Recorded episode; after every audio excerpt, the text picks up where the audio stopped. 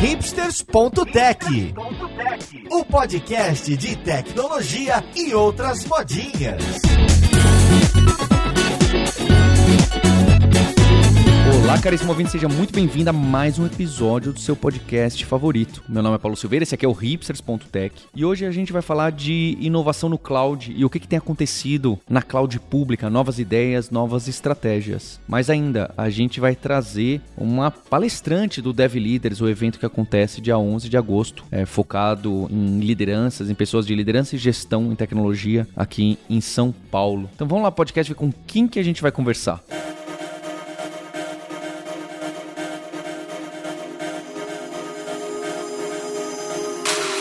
Conversa de hoje eu tô aqui com a Laides Moraes. Ela é Cloud Solution Senior Manager na Oracle. Tudo bom com você, Alaides? Tudo bem, Paulo. Muito feliz de estar aqui para conversar sobre esse tema super inovador e interessante para quem pensa que cloud computing é só infraestrutura. E fica aqui já o meu agradecimento não só uh, pelo podcast, mas pelo apoio da Oracle com a Lura e o seu apoio de estar lá palestrando no Dev Leaders, que a gente vai falar no final do podcast com um tema que não é de cloud, é um tema de liderança muito interessante e a gente volta para falar no final sobre isso. E para me acompanhar nessa conversa, já que o meu conhecimento de cloud é bastante limitado, estou aqui com o nosso co-host Maurício Balboa Linhares. Fala, Linhares. Opa, estamos aqui para falar de novo de novo. Olha, Laí, uh, acho que essa pergunta é, não é só para a Laídes, que é a nossa convidada aqui, é para o Linhares também. Um movimento que eu vejo, mesmo de longe, mesmo eu não estando tão próximo das implantações, dos deploys, eu tenho visto cada vez mais empresas, especialmente as maiores, mas não só as maiores, que usam pesadamente a cloud pública, procurando soluções mais agnósticas ao vendedor, né? agnósticas ao, à plataforma. Então, tudo isso que a gente teve dominância de um ou dois players durante os começos dos anos, hoje em dia a gente tem uma oferta de cloud, seja PaaS, seja IaaS, seja de várias outras formas, muito maior. Inclusive tem até algumas empresas bem pequenas, super nichadas, para determinado uso específico de cloud no e-commerce usando tal ferramenta. Acho que o ecossistema evoluiu muito, e o que cria a competição diminui preço, o que é muito interessante, certo? Quanto mais players de cloud nos diferentes níveis que essa palavra pode ser interpretada, houver, melhor, em teoria, melhor para nós clientes. E aí, isso é um cenário real? Ou, na verdade, todo mundo só usa uma única cloud e um pouquinho em algum canto ou no outro? Ou realmente as pessoas estão falando, gente, a gente precisa tirar um pouco dessa dependência ali, porque aquela piada, né? Cai alguma coisa lá na Virgínia, cai um monte de sistemas grandes na internet. A gente precisa diminuir isso. Como que é esse cenário hoje? É muito irreal a gente ter essa uma pequena independência? Ou, ou já começa a aparecer? É viável, só é custoso e demorado? Eu vou iniciar é, respondendo, mas primeiro eu sempre coloco a minha vacina, né? Que muitos dos meus pensamentos são meus pensamentos não necessariamente os pensamentos do meu empregador. Mas falando desse movimento que você citou, nós temos dois termos que a atualidade abraçou. Um é o termo de multi-cloud, que são você utilizar mais de um provedor de cloud. Isso é super importante, mas a gente tem que olhar para dentro de casa. Então, se dentro da sua empresa há a necessidade desse movimento, quanto que você perde de estar indisponível, porque o multi-cloud ele surgiu muito parecido com esse exemplo que você deu. Ah, caiu a região X, Y, Z e agora? Porque aí o que, que os, os provedores de cloud fazem muito, né? Criam outras regiões e pedem para vocês colocarem o seu desastre cover, o seu diário, o seu seu momento de, de explosão, backup em outro lugar. Só que muita gente se questiona que se ocorrer outros tipos de falha, se a falha foi em rede ou algum outro movimento, se isso seria suficiente, ou se é uma, uma um, alguma coisa do país. Se for do país, pode ter quatro, cinco, seis provedores no país. Então depende muito de caso a caso. A primeira, a primeira resposta seria essa. A gente tem que olhar o caso de uso da empresa e verificar quanto tempo a gente fala dos termos, né? pode ficar indisponível, se pode e qual é o tipo de resposta dessa indisponibilidade para montar uma arquitetura em cloud que seja de alta disponibilidade. Esse é um dos pontos principais quando eu falo de multi-cloud. Só que nos últimos tempos vem surgindo outros termos, como polycloud. Aí a gente entra numa sopa de letrinha, né? O polycloud, ele já vem com o conceito de que o provedor ele já tomou todas as vacinas possíveis para se manter em pé. Então ele se colocou e coloca isso em contrato uma alta disponibilidade para as pessoas que escolhem aquele provedor. Só que no conceito polycloud eu busco onde vai rodar o meu workload da melhor maneira. Por exemplo, tá banco de dados. Qual é o provedor que melhor vai rodar esse workload de banco de dados que eu tenho? A aplicação que está em Java ou na versão X, Y, que eu não consigo mudar, meu monolitão. O meu monolitão ele roda melhor olhando sem eu puder, se eu não quero alterá-lo por qualquer motivo na arquitetura daquele momento, onde é que ele vai rodar melhor. Então, a partir do momento que eu olho qual é o provedor que vai rodar aquele workload específico da melhor maneira e deixo aquilo com alta disponibilidade, pode até ser nele ou até o primeiro provedor e o segundo provedor que faça isso da melhor forma, eu tenho um sentimento que as grandes empresas, que a gente considera segmento enterprise, estão verificando. Então, eu tenho dois conceitos para olhar. Primeiro, se eu ainda estou somente no movimento multi-cloud, que aí eu vou buscar a infraestrutura que melhor me atenda, olhando a minha arquitetura financeiramente também, porque o financeiro ele entra a competitividade. Se você fornece, entre aspas, o mesmo serviço que o teu concorrente e você tem que aprender a reduzir custos para poder entregar. Claro, se o seu tem alguma coisa a mais, uma IA generativa, algo que traga mais público, você não é igual ao teu concorrente. Então você pode gastar mais porque você vai ter um público diferenciado. Isso é, é algo simples para quem está no meio de enterprise, no meio de empresas. Só que se você tem o mesmo produto, só que é por localidade alguma coisa, você tem que buscar o preço. Então, às vezes, o multi-cloud faz sentido e verificando também a localidade que você precisa ficar e as legislações daquele teu empreendimento. Quando eu falo que eu preciso performar da melhor forma possível, eu sempre verifico a questão do polycloud. Se aquele teu workload, se aquela carga de trabalho que você precisa executar e até que funcionalidades, integrações, que a gente vai juntar outras sopinhas de letrinhas, elas conseguem ser atendidas, às vezes uma parte em um ambiente e outra parte em outro ambiente. Como é que a gente entra no, na questão dos custos aí, né? Porque para você entrar em um ambiente que você vai trabalhar num, num polycloud, a gente vai ter um monte de custos de de, entrada e saída de dados, né? A gente vai ter custo de transformação, vai ter custo de engenharia, né? Alguém vai ter que escrever a aplicação e considerar os detalhes dos diversos ambientes, né? Isso impede também que a gente use serviços que são gerenciados, né? Então, ou você vai, você vai ter que ter uma camada aí em cima que é independente do, dos provedores de nuvem, né? Como é que o pessoal tá vendo os custos financeiros, né? E, e de, de, time to market mesmo, de, do tempo que você vai gastar para desenvolver uma solução dessas para entrar no multi-cloud. Perfeito. Quando eu estou falando dessa parte de transformation, tem muitas contas, até grandes enterprises, que elas se preocupam com isso, né? E o meu conselho como engenheira de cloud do passado e agora como gestora desse disso, é você sempre pensar no no lock-in. Então, tudo aquilo que te prende é algo que você deve pensar se vale a pena, se o custo-benefício daquilo vale, porque é, é, é, o mesmo risco de entrar e depois não conseguir sair. Quando eu falo de transformation, eu estou falando de coisas lock-in, primeiro, que é, ah, isso aqui é proprietário desse provedor de cloud que eu estou entrando. Então, se o custo vale até o ponto, isso a gente sempre coloca na ponta do lápis quando a gente está fazendo uma arquitetura para um cliente cliente. Ah, eu estou lock-in em um provedor X porque eu estou utilizando essas funcionalidades dele. Qual é o custo disso? E às vezes em outro provedor fazendo essa rearquitetura, ou até o transformation que a gente chama, o refactoring, ou replatform disso. Se a gente, qual é o custo dessa transformação em 3, 4, 5 anos? Porque esse lock-in pode ser prejudicial. Você pode deixar de estar utilizando coisas muito mais em conta, muito mais baratas. Então, quando você me questiona, ah, como é que eu faço esse cálculo de custo? Depende do tamanho da organização que a gente está falando aqui. Vocês podem tentar fazer cálculo de um ano fazendo esse transformation, o custo desse transformation, se ele não é diluído dos valores do não lock-in ou do não licenciamento de algo que você poderia estar pagando.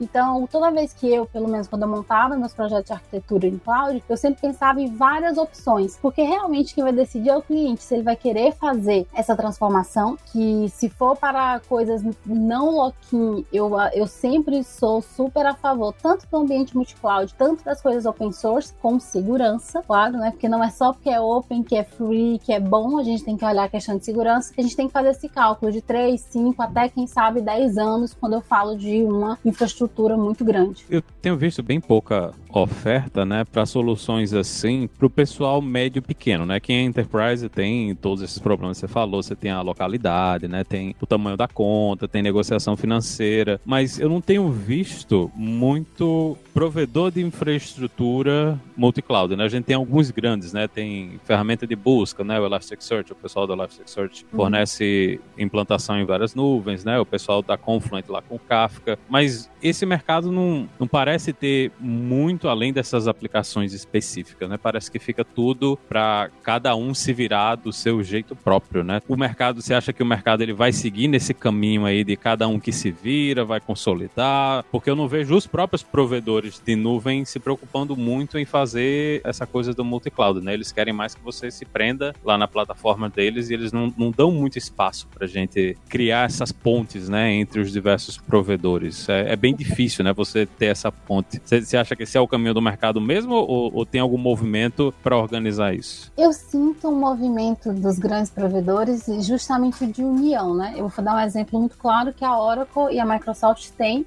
essa questão do interconnect, que eu consigo fazer transferências de dados. Ah, se eu quero rodar meu banco de dados na Oracle, pensando no Polycloud, né? E minha aplicação na Azure é possível. Hoje é possível, a gente tem acordos que algumas coisas nossas já rodem em outros provedores e a pessoa paga para outro provedor. Quando eu falo de Oracle, eu estou falando de tanta parte de licença, a parte de cloud, SaaS. Então, acaba que eu consigo criar um ecossistema. Aí difere um pouquinho do que é o dos provedores, né? Que eu sinto assim um movimento de que eles estão construindo um ambiente polycloud para que, de acordo com, claro que eles não vão deixar de oferecer serviços, aí ele vai entrar no contrato, né, para verificar o que pode ser dado desconto, olhando os descontos do outro, e às vezes o preço vai fazer você escolher por um provedor ou outro, ou uma funcionalidade super inovadora que outros provedores não têm ou não são pioneiros naquilo. Mas quando eu falo do movimento, seja da média, da pequena ou da grande empresa, conseguirem olhar no mercado e escolher, eu acho que sim,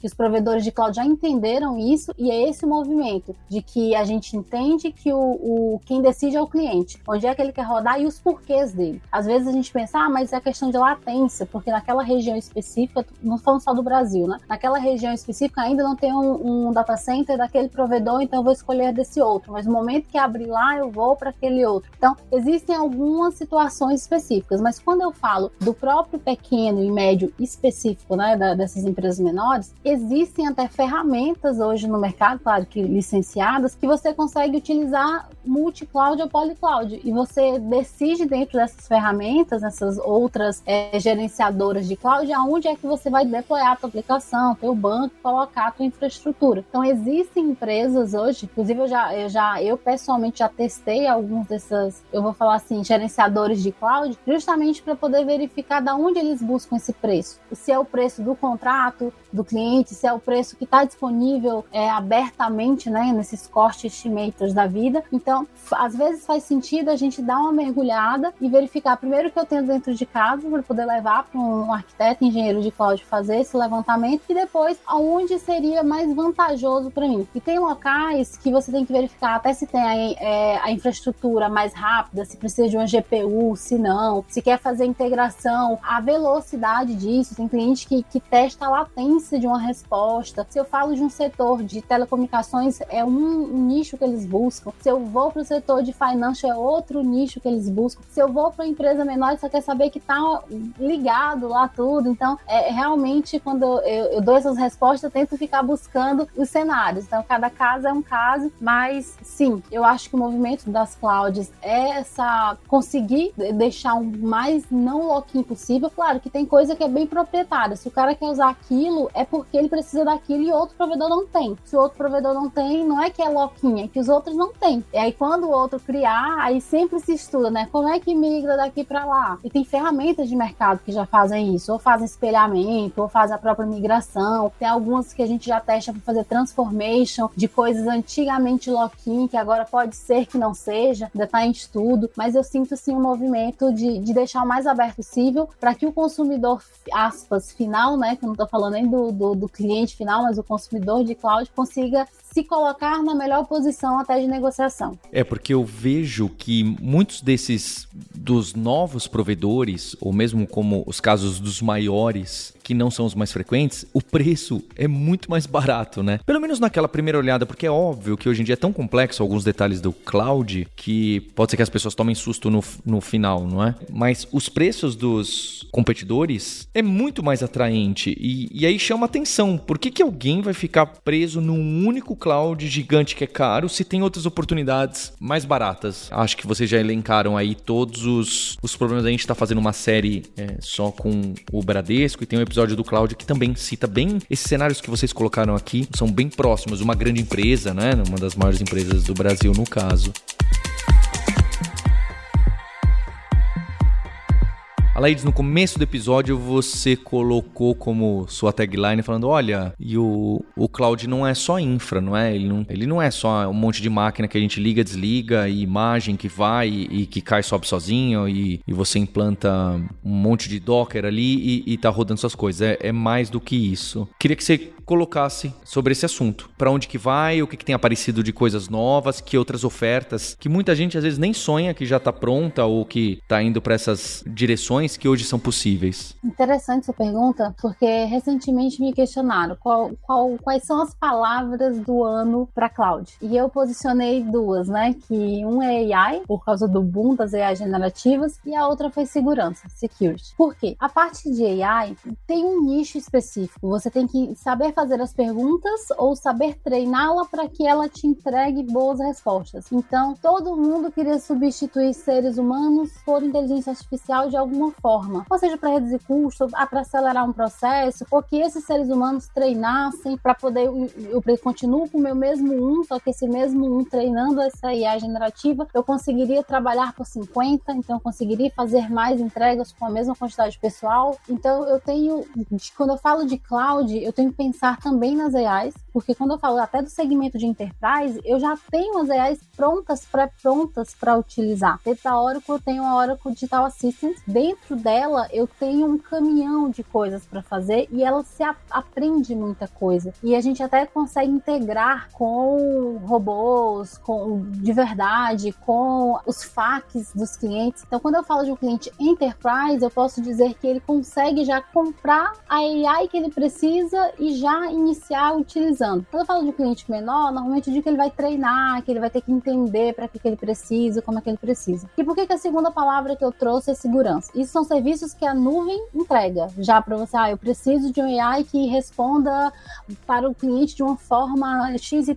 eu responda juridicamente, eu responda com linguajar médico, ou transforme esse texto em um acadêmico, algo desse tipo. E por que, que eu falo de segurança? Porque os booms das AI generativas, elas também trouxeram esse questionamento. E quando eu falo de Brasil, ainda tem as legislações que regem essa proteção de dados. Então, segurança é muito importante. A partir do momento que eu pego uma IA generativa de fora para poder jogar meus dados, eu tenho que ter uma preocupação se isso está seguro, até se essa ponte está segura. Então, quando eu falo de cloud, de provedor de cloud, eu tenho que pensar até nisso. Se eu, se eu vou utilizar a infraestrutura para rodar aquilo que eu treinei, aquilo que eu criei, eu tenho as GPUs, as HPCs da vida como infraestrutura, ou se eu quero um modelo pré-pronto ou com o melhor código seguro e protegido possível, que tenha patente, que tenha tudo que a legislação do país que você precisa te pede. Isso é muito importante, porque não é só brincar de gerar texto, não é brincar de treinar modelos, é saber que aquelas informações que você está enviando para algum lugar até para treinar são suas, se não vão utilizar para outros meios não tão legais ou até ilegais. Então, são duas palavras que eu traria como inovação e também para clouds, clouds e enterprise, principalmente no segmento, que é a questão das AI generativas ou do segmento de AI mesmo, ah, se eu vou trabalhar com voz, se eu vou trabalhar com imagens e vídeos, e aí já temos aí até, até filmes sobre isso, né? E a questão de segurança, se eu estou me preocupando corretamente com a segurança. Tudo nosso hoje é no celular, é online, tudo. Eu não vejo mais praticamente ninguém utilizando dinheiro físico ou carteira física. Tudo é o celular. O banco é o celular, a forma de pagamento é o celular. Até acessar as clouds hoje, você acessa o, o todos os seus recursos da sua empresa, teus dados, você acessa pelo celular. Então você tem que ter certo cuidado com security, seja do dado, seja a forma como está transacionando esse dado, seja a integração com esse dado, ou até a carinha que a, a tela que aparece, a interface daquilo. Até quando eu falo de, de, de programação, eu acho super interessante como as pessoas mal intencionadas têm o aspas trabalho de criar páginas muito parecidas com as reais, mas poucas coisinhas, às vezes, com um olhar bem treinado, você consegue identificar que é fake, que não é seguro. A mesma coisa quando eu falo de, de AI. Às vezes o, o, vocês todo mundo está utilizando, é super seguro. Você não sabe para onde aquele dado está indo, se ele sabe que foi você que enviou, da onde, o local que enviou. Então são preocupações que pessoas deveriam ter e pessoas que trabalham em empresas também deveriam ter. Linhares, você que trabalhou aí, em, inclusive em empresas de cloud, mas dessas empresas grandes, que eu considero Big Tech, mas não sei se você considera, também tem esse cenário de. Também não, né? Acho que você colocou, né? Que você vê nas grandes que tem esse de múltiplos clouds, porque tem aquele problema de custo, etc. E,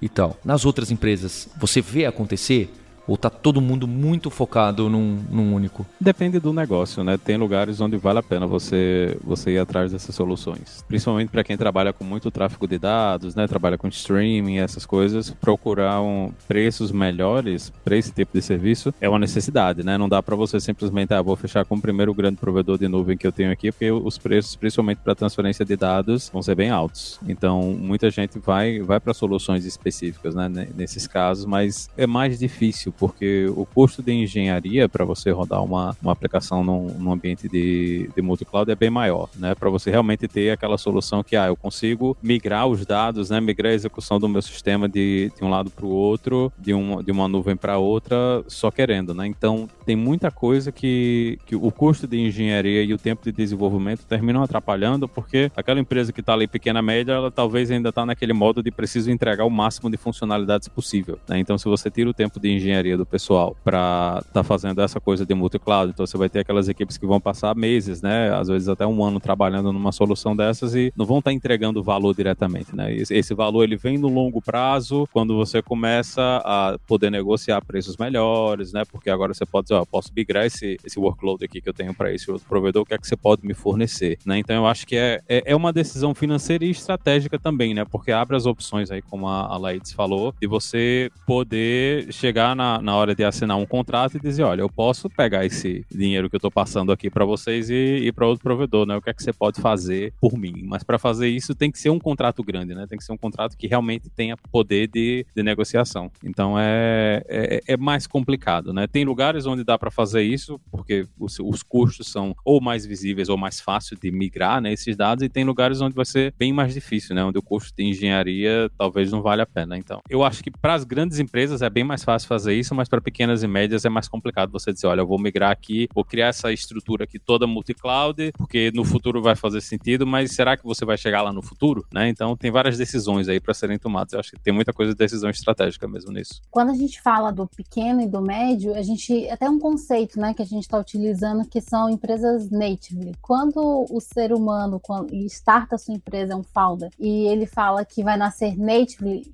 dá um brilho nos meus olhos, porque ele já vai, já nasce com esse sentimento, Maurício. Um sentimento de que eu preciso ser o mais free possível para decidir o que é melhor para mim e conseguir negociar mesmo sendo pequeno. Então, se alguém que está iniciando ou pensa em iniciar um projeto ou empresa, eu sempre digo, nasça native, nasça o mais free possível, que é para você conseguir se movimentar. Claro que se você já tem o seu monolito de estimação, que tem muitos, a gente sabe como às vezes a empresa já tem aquele software proprietário, foi o, o fundador há 20, 30 anos atrás atrás que ajudou na codificação, tem um sentimento no código, até para poder a gente, quando eu falo, vamos converter isso de alguma forma para microserviços, e até quando a equipe de Transformation que trabalha comigo fala, não, você micro monolitos, tem que ter esse, esse sentimento. E eu acho que vale o pé no chão, né? Exatamente como o Maurício disse. Quando eu vou olhar um projeto e olhar para dentro da casa do cliente, eu tento olhar qual é a melhor forma e o tempo que ele tem. Então, se ele tem tempo de ajudar nessa transformação, sabe as regras de negócio daquilo, a gente consegue ajudá-lo a fazer uma, uma transformação, uma migração até um pouco mais simples. Agora, se ele não sabe o que tem ali, por que foi, como foi construído, aí vale uma reflexão se vale a pena fazer esse tipo de movimentação ou não. E a gente tem um movimento que a gente chama de lift and shift, que é pega exatamente o que tem de um lado e joga e vê se funciona, né? Porque a gente não sabe, às vezes, se, se a pessoa não sabe o que tem dentro, a gente colocar qualquer provedor criou na nuvem, a gente também não sabe se vai funcionar. Então, e testa. Testou, funcionou X dias, ok, então segue. Agora a gente vai iniciar esse aspecto. Existem movimentos e momentos da modernização. Tem aquela movimentação fácil, que é esse lift and shift. Eu vou pegar exatamente como tá aqui, passo aspas. Vou jogar lá, depende da quantidade de dados e tudo, e vou testar. E tem o já, isso aqui já dá para ir transformando. Essa parte da transformação é um pouco mais simples. Às vezes eu tenho um WebLogic da vida que não consegue escalonar ou escalar por algum motivo. Vamos colocar dentro de um cluster, de um OKE da vida e ver se, se, se funciona, se tá dentro das versões corretas tem a questão de matriz de compatibilidade, você quer estar tá funcionando ou você quer estar tá em compliance? São outras perguntas que a gente faz normalmente para os clientes. Então, mas sim, esse movimento, se você está ouvindo a gente agora, ainda vai nascer, nasça natively, nasça o mais aberto e open possível, utilizando o que a comunidade tem para oferecer. Sem esquecer de segurança, novamente, é uma das palavras desse ano. Eu queria também chegar no, no Dev Leaders, né? O Dev Leaders é esse evento que a gente foca bastante em temas que são comuns entre as pessoas que estão, seja em gestão de equipes de tecnologia, tecnologia ou, ou, na liderança, né? Tem muito tech lead, etc., que não está nos one-on-ones, em definição de salário, em, em feedback ou, ou não diretamente. E nesse evento que a gente já teve o Linhares na, na primeira edição, a Laides vai estar tá nessa segunda edição com, com um tema diferente, né? Que ela vai, pelo que eu entendi, e você põe pra gente, Laides, você vai trazer essa dicotomia né, da gestão, que a gente tem muito o foco. Tem uh, duas situações ali para trabalhar e resolver, né? A gente tem o time, tem as pessoas, e a gente tem o, o projeto, o produto. E dependendo de como você aborda, como que você alinha, onde você foca, você pode ter resultados e acho que depende muito de situação. Eu queria relembrar, né, que essas técnicas de gestão, pelo menos na minha opinião, diversas técnicas de gestão, elas mudam muito e elas dependem demais de contexto, de época, de de senioridade da equipe, de tipo de produto. É difícil, né? Antes o pessoal achava que era tudo Jack Welch resolvia o problema de gestão de todo mundo. E para mim, com a empresa crescendo, inclusive, fica bastante óbvio que você tem que saber beber de diversas fontes e tirar sua própria conclusão é, da gestão do seu time. Então, assim como a Laides fez o disclaimer, né, sobre as opiniões dela, eu coloco aqui também sobre as minhas de, de gestão, que às vezes a gente traz algo aqui no podcast do Hipster e você vê, né, o Lianes deve ouvir isso bastante, né? Fala, Nossa, ouvi você falar isso no podcast e hoje eu já estou usando isso. Eu falo, calma, gente. Só porque eu falei no podcast não é para você sair usando. Você precisa parar, avaliar e ver se faz sentido para você. É, você pode dizer pra gente o que, que você vai trazer? Um spoiler das pessoas que vão estar com a gente. Eu vou estar lá no evento, é, que vão poder trocar, conversar. O que, que você vai apresentar? Eu amo spoiler, Paulo. Perfeito. Eu vou falar um pouquinho sobre algumas skills, né? Quando eu falo de liderar projetos e liderar pessoas. Muitas empresas, essa divisão muito clara. Um ser humano lidera seres humanos e outro ser humano lidera o projeto ou entregas daquele projeto. A gente tem vários nomes, só que eu não posso nem citar nomes de cargos, porque para cada empresa, às vezes é o mesmo nome da outra empresa e fazem coisas totalmente distintas. É muito no sentido de que se eu estou liderando pessoas e meu foco é o desenvolvimento da carreira ou daquelas pessoas dentro da minha empresa, eu tenho que pensar em algumas skills necessárias para que eu consiga fazer isso como uma líder servidora. É a palavra que eu mais amo, né? É ser uma líder servidora. Você mostrar como faz, entregar uma forma de fazer e são skills aprendi que você consegue aprender. São, são skills que você, utilizando uma palavra que eu uso, que eu gosto de, de compartilhar, que é empatia, você consegue transmitir. E quando eu falo de liderar projetos, eu tô falando muito da performance. Às vezes eu lidero o projeto e o projeto é só meu. Então eu tenho que entender a data de entrega, o que, que se espera desse projeto. Só que às vezes, dentro desses projetos, existem pessoas. Então, a partir do momento que às vezes, para eu entregar projetos, softwares, sprints, ou seja, o nicho do dev que a gente está falando, do dev leader que a gente está falando, eu tenho que identificar as skills que me faltam para fazer com que os seres, seres humanos envolvidos me ajudem a entregar aquele projeto. Então, o ser humano que lidera pessoas tem que pensar muito na carreira das pessoas e conseguir atingir os objetivos daquelas pessoas junto com os seus. Porque às vezes também você liderando pessoas, você recebe metas ou KPIs de transformar X dessas pessoas em líderes ou ter backups daquelas pessoas em determinadas tecnologias, mas não deixa de ser o desenvolvimento da carreira daquela pessoa dentro de uma companhia. Skills a serem aprendidas para você conseguir chegar até esse objetivo, que não deixa de ser um projeto às vezes. E eu tenho um projeto de entregas. Nesse projeto de entregas, normalmente eu vou ter datas, eu vou ter prazos e eu vou ter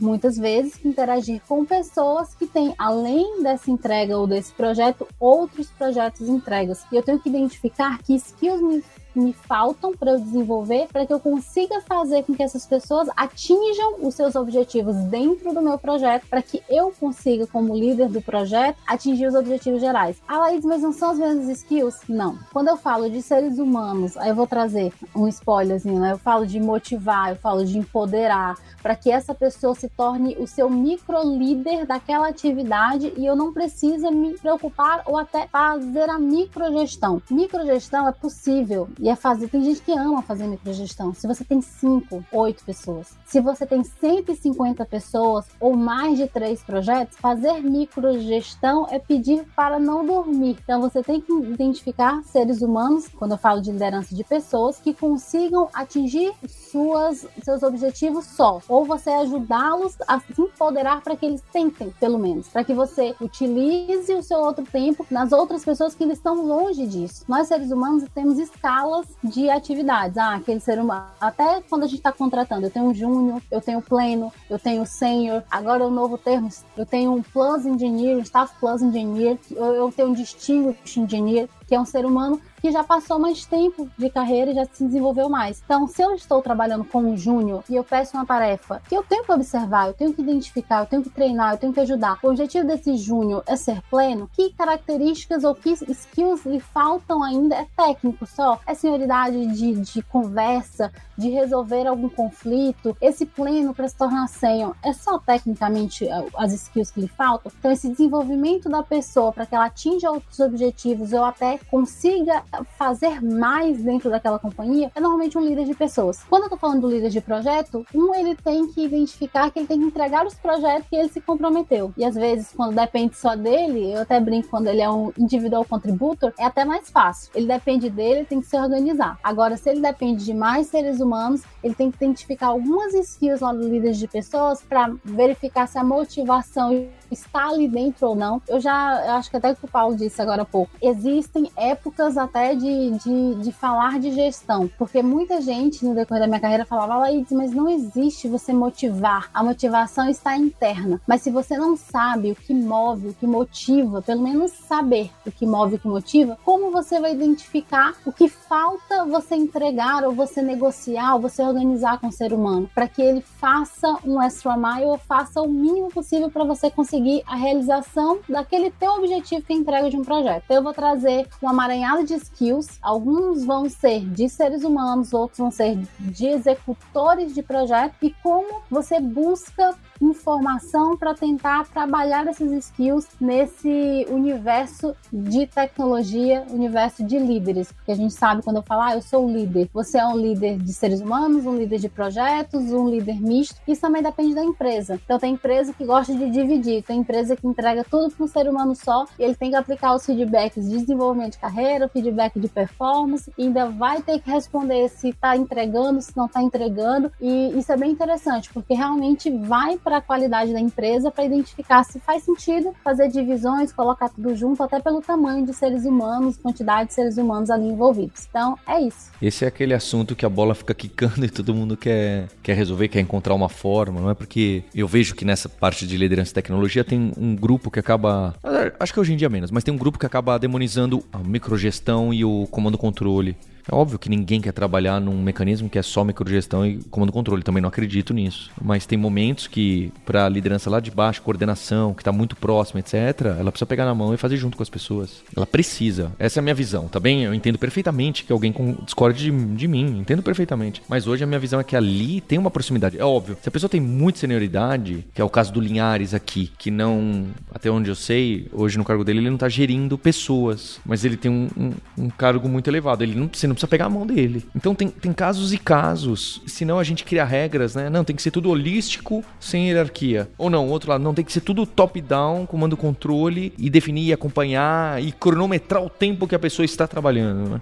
Essas situações extremas eu não acredito que tenha aplicabilidade, mas o, o meio termo aí tem para time que pende de um lado, tem momento que pende para o outro e não há uma única solução. Esses conflitos vão acontecer o tempo inteiro. Eu como gestor hoje é, eu tenho isso muito óbvio para mim, tá? Antes eu não tinha. É muito óbvio para mim que os conflitos da gestão, da liderança, liderados e lideradas, vão ocorrer o tempo inteiro, inclusive entre times. Esses conflitos existem e ocorrem o tempo inteiro. A questão de você gerir isso é justa palavra. Você precisa saber administrar isso. Não haverá um momento, um ano da sua empresa, do seu time, que olha, não houve conflito algum, não houve problema nenhum, ninguém se desentendeu com ninguém ou tava tudo 100% alinhado. Isso nunca acontecerá. Se você acha que isso vai acontecer, um momento de alinhamento perfeito, sem conflito, sem fricção, você está esperando algo que é inalcançável. Aí sim você vai frustrar as pessoas e você mesma. Então, existe um, um nível que deve ser pequeno e controlado de estresse, de, de, de fricção. Isso precisa, precisa ser minimizado, mas ele não é zero, não tem como ser zero.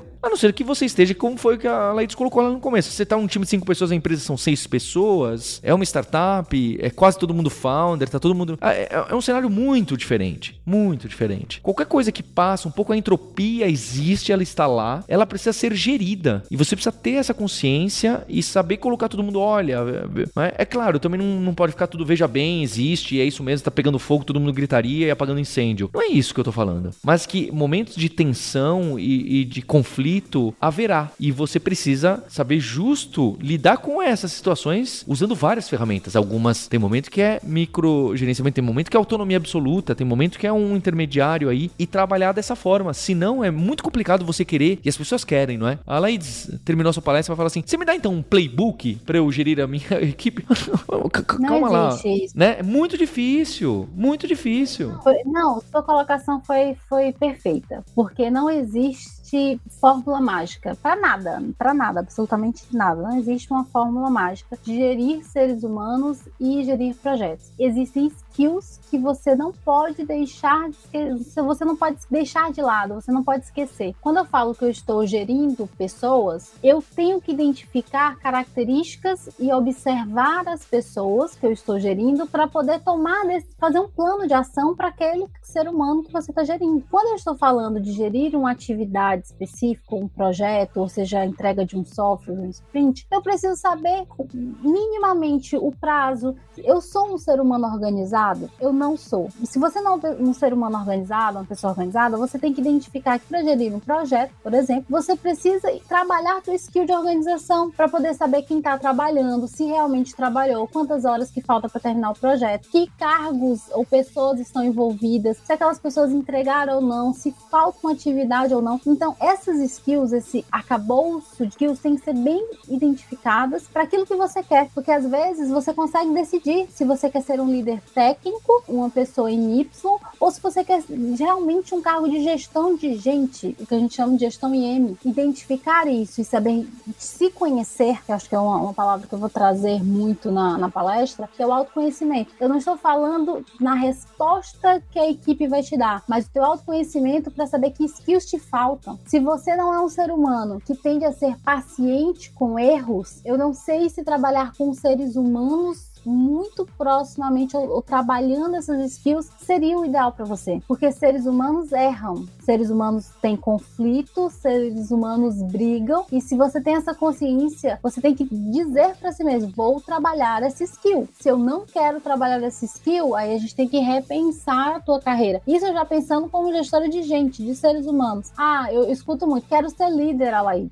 Tudo bem, você quer iniciar liderando essa pequena atividade, esse squad, essas pessoas, ou você já se conhece o suficiente para me dizer o que te falta? Porque não, numa conversa você não consegue identificar o que falta naquele outro ser humano. A não ser que você já conheça o trabalho, já tenha participado de reuniões, já sabe se a pessoa consegue entregar pelo menos o seu. E eu sempre brinco, se você não entrega o seu, como você vai fazer outros seres humanos entregarem o deles? Ou se você não sabe o que o outro ser humano faz ou vai fazer, como você ajuda esse ser humano a atingir o objetivo dele? Então, são algumas skills até de percepção, de feedback. Outra skill que muita gente não tem, de verdade. Feedback, o povo pensa que feedback é falar. Feedback, seja até positivo, que eu, eu nem gosto de falar positivo, negativo. Você não aplica um feedback numa pessoa se ela não tá bem, nem que seja para elogiar, porque aquela resposta de elogio, se a pessoa não tá bem, ela não vai receber bem, porque ela não tá bem, ela não vai nem entender que ela tá fazendo um bom trabalho, ela vai ficar buscando palavras que vai continuar com aquela negatividade. Então, se a pessoa tá bem, ela consegue receber qualquer feedback. Mas existe um skill de feedback, que você aprende a conversar, a receber o feedback do outro ser humano, porque não é só dar, não é só entregar. Você às vezes tem que receber e olhar dentro de casa, dentro de você, se você tá fazendo um bom trabalho ou não. E, e é raro a gente ver um líder dizendo assim, ah, onde eu posso melhorar? E tanto que eu vejo equipes que não sabem responder para o líder onde ele pode melhorar. Nós somos seres humanos, não somos perfeitos. Então, sim, sempre tem algo a ser melhorado em outro ser humano. Bem, e esse assunto que a gente está tocando aqui, tanto do time, pessoas e gestão, quanto também vai aparecer essas estratégias do uso de stack, de cloud, de infraestrutura, aparecem lá no DevLeaders. Fica o convite para você conhecer o site do evento, devleaders.com.br, que é dia 11 de agosto em São Paulo. Esse ano vai ser maior do que do ano passado e a gente tem novidades ali também para você conhecer outras pessoas que estão nesse momento de carreira, né? Esses desafios que a gente tem, seja do Tech Lead, a CTO, a VP de engenharia, a Engineer Manager,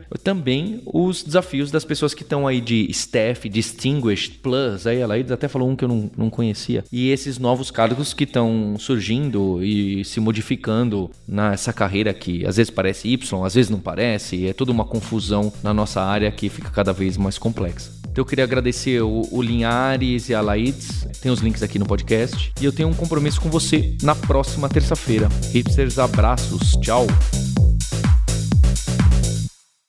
Se você já tem um caminho na carreira de tecnologia e está trabalhando com liderança, está trabalhando com gestão de time, ou como tech lead, ou tem muito interesse nessas carreiras onde são envolvidas também outras habilidades, o evento Dev Leaders Conference vai acontecer dia 11 de agosto. Se você entrar lá no devleaders.com.br, você vai ver todas as informações desse evento que acontece em São Paulo, que é a segunda edição, que a Alura tá tocando e a gente já tem palestrantes incríveis. Mais ainda, é um ambiente para você trocar ideias sobre gestão, sobre lideranças e sobre todas as outras carreiras que estão em volta do desenvolvimento de software. Eu te espero lá no DevLeaders. Este podcast foi produzido pela Alura, Mergulhe em Tecnologia, e Faculdade FIAP. Let's Rock the Future. Edição e sonorização, Radiofobia Podcast e Multimídia.